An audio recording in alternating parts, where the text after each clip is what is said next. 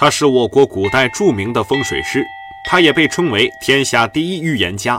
他的预言大多都成为了现实，他被后人吹捧得神乎其神。他就是袁天罡，他到底有多神呢？今天我们就根据相关的资料，一起去了解一下这位神人。相传啊，袁天罡很小的时候就跟随他的叔叔袁守诚学习相术了。关于袁守诚呢，如果大家看过《西游记》，那一定不陌生。他就是那个能够窥探天机，知道何时会下雨，而且时辰点数都分毫不差。因此，还和泾河龙王打赌，害得泾河龙王身首异处的算命先生，叔叔都这么强了，侄子能差到哪儿去？袁天罡不仅得到袁守诚真传，而且还青出于蓝而胜于蓝。后来，袁天罡还跟随孙思邈学习医术，让他的能力有了进一步提升。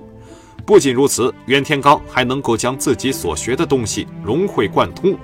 天文学、星象学、相术学、阴阳五行学集于一身的袁天罡，更是成为当时最富有传奇色彩的人物。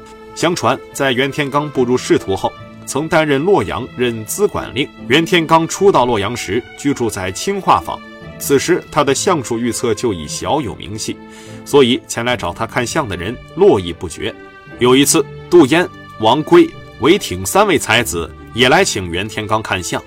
袁天罡预言三人都会出人头地，成为国家栋梁。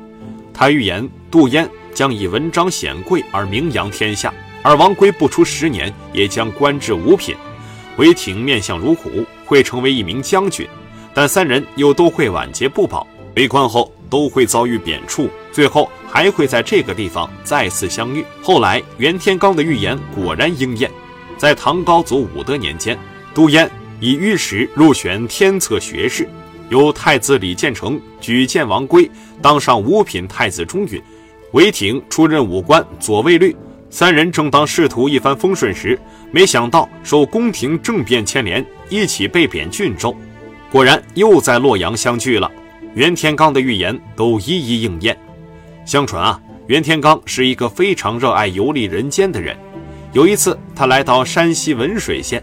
看到有一户人家宅院上空被一片祥云笼罩，而这户人家便是武则天的老家，这一看就是吉兆啊！他断定会有大富大贵之人在这里降生，于是他准备前去看个究竟。果然，这户人家的女主人正身怀六甲，而且用不了多久便要出生了。袁天罡连忙祝贺说：“此子必定大富大贵之人，若是生女，当为天子。”众人都只当他是在开玩笑，都不以为然，因为自古以来女儿家造反是从来不曾出现过的，自然也不会轮到他们家。即使生了女儿，又能怎样？没过几天，这夫人果然生了一个女儿，众人又才想起袁天罡说的话，如今果真生了个女儿，难不成真像袁天罡说的那样？这岂不是说明这个孩子将来有可能会造反？弄不好全家都要跟着遭殃。众人都吓得不轻，为了掩人耳目，吴母杨氏给女儿换上男儿的衣服，让她以男儿的面目面对世人。这时，袁天罡又来到武家核实他的推测，但是武家的人却矢口否认，说自己生的是个儿子。怕袁天罡不相信，还特意把穿着男儿衣服的小婴儿抱给袁天罡看。袁天罡也知道武家的用意，也不好再多说什么，只说了句：“男儿也当是为贵人。”目的是让武家人不要担心。当然，后来的结局大家应该都清楚了。长大后的武媚娘进了后宫，成为皇后，成为大唐实际的掌权人。最后又先后废掉显旦二帝，自称皇帝，改唐为周，坐实了袁天罡的预言。有一次，唐太宗李世民召见袁天罡，正好赶上天降异象，太白星在大白天也能清晰可见。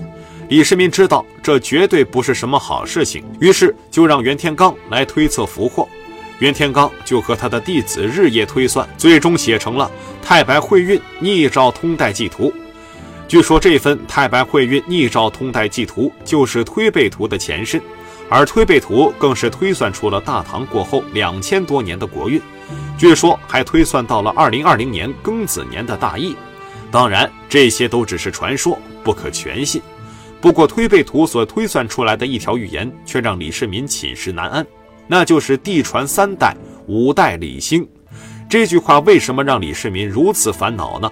按照袁天罡的预言，大唐会在第三代帝王时易主，而这个主人不是别人，正是姓武之人。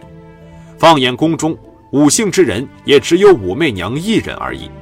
袁天罡还说，此时这个武姓之人已经成气候，他代替李家掌管天下，已经成为必然趋势，是人力无法干预和改变的。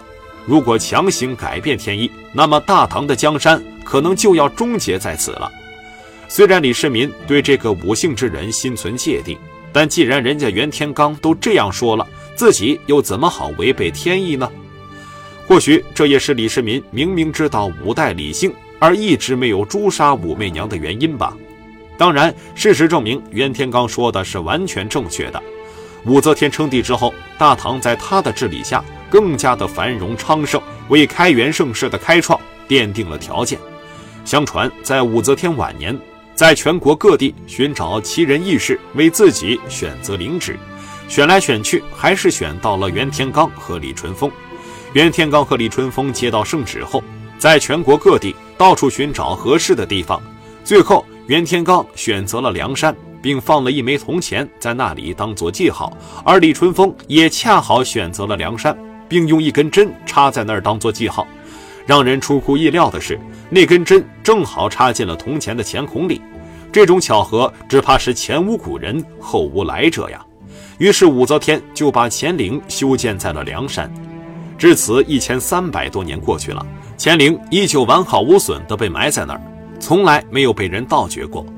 有人说是袁天罡和李淳风选择的位置太特殊，以至于让后人都找不到乾陵的入口；也有人说是他们二人给乾陵下了咒语，所以才让后人无法找到。但是根据相关史料记载，袁天罡如果在公元六四五年就已经去世了，而那个时候李世民都还健在，按理说袁天罡是不可能会给武则天选择陵墓才对。当然，也有人说袁天罡活了三百岁，但是这种话可能性极小。关于袁天罡的寿命呢，历史上找不到确切的证据，各种说法都有道理。但是相传袁天罡死于公元六四五年，可信度最高。根据相关史料记载。在贞观十九年，也就是公元六四五年，一向不喜欢在朝廷上与人周旋的袁天罡请辞回乡，唐太宗也答应了他，并让他担任火井县的县令。在回乡途中，护送他的朋友问他：“你最终会当上什么官呢？”袁天罡笑着说：“我的生命即将走到尽头了，就在四月，你说我还能当上什么官呢？”但是此时的袁天罡却是神采奕奕、容光焕发，没有丝毫不适的感觉，所以朋友也只当他是在开玩笑，也都不以为然。然而到了四月，袁天罡却真的死了，死后就葬在了故乡白鹤山。关于袁天罡的死，有很多离奇的传说，有人说他是得道飞升了，也有人说他其实并没有死，只是到深山隐居了。但是事实的真相到底如何，我们？不得而知。袁天罡以他精准的预言而闻名于世，他创作的《推背图》更是一部奇书，关于他的传说也是层出不穷。但是传说毕竟是传说，不能作为考究历史的证据。我们还是应当相信科学，坚定科学的理想信念。而对于玄学，我们也应该持以保留态度，相信它并不会孤独。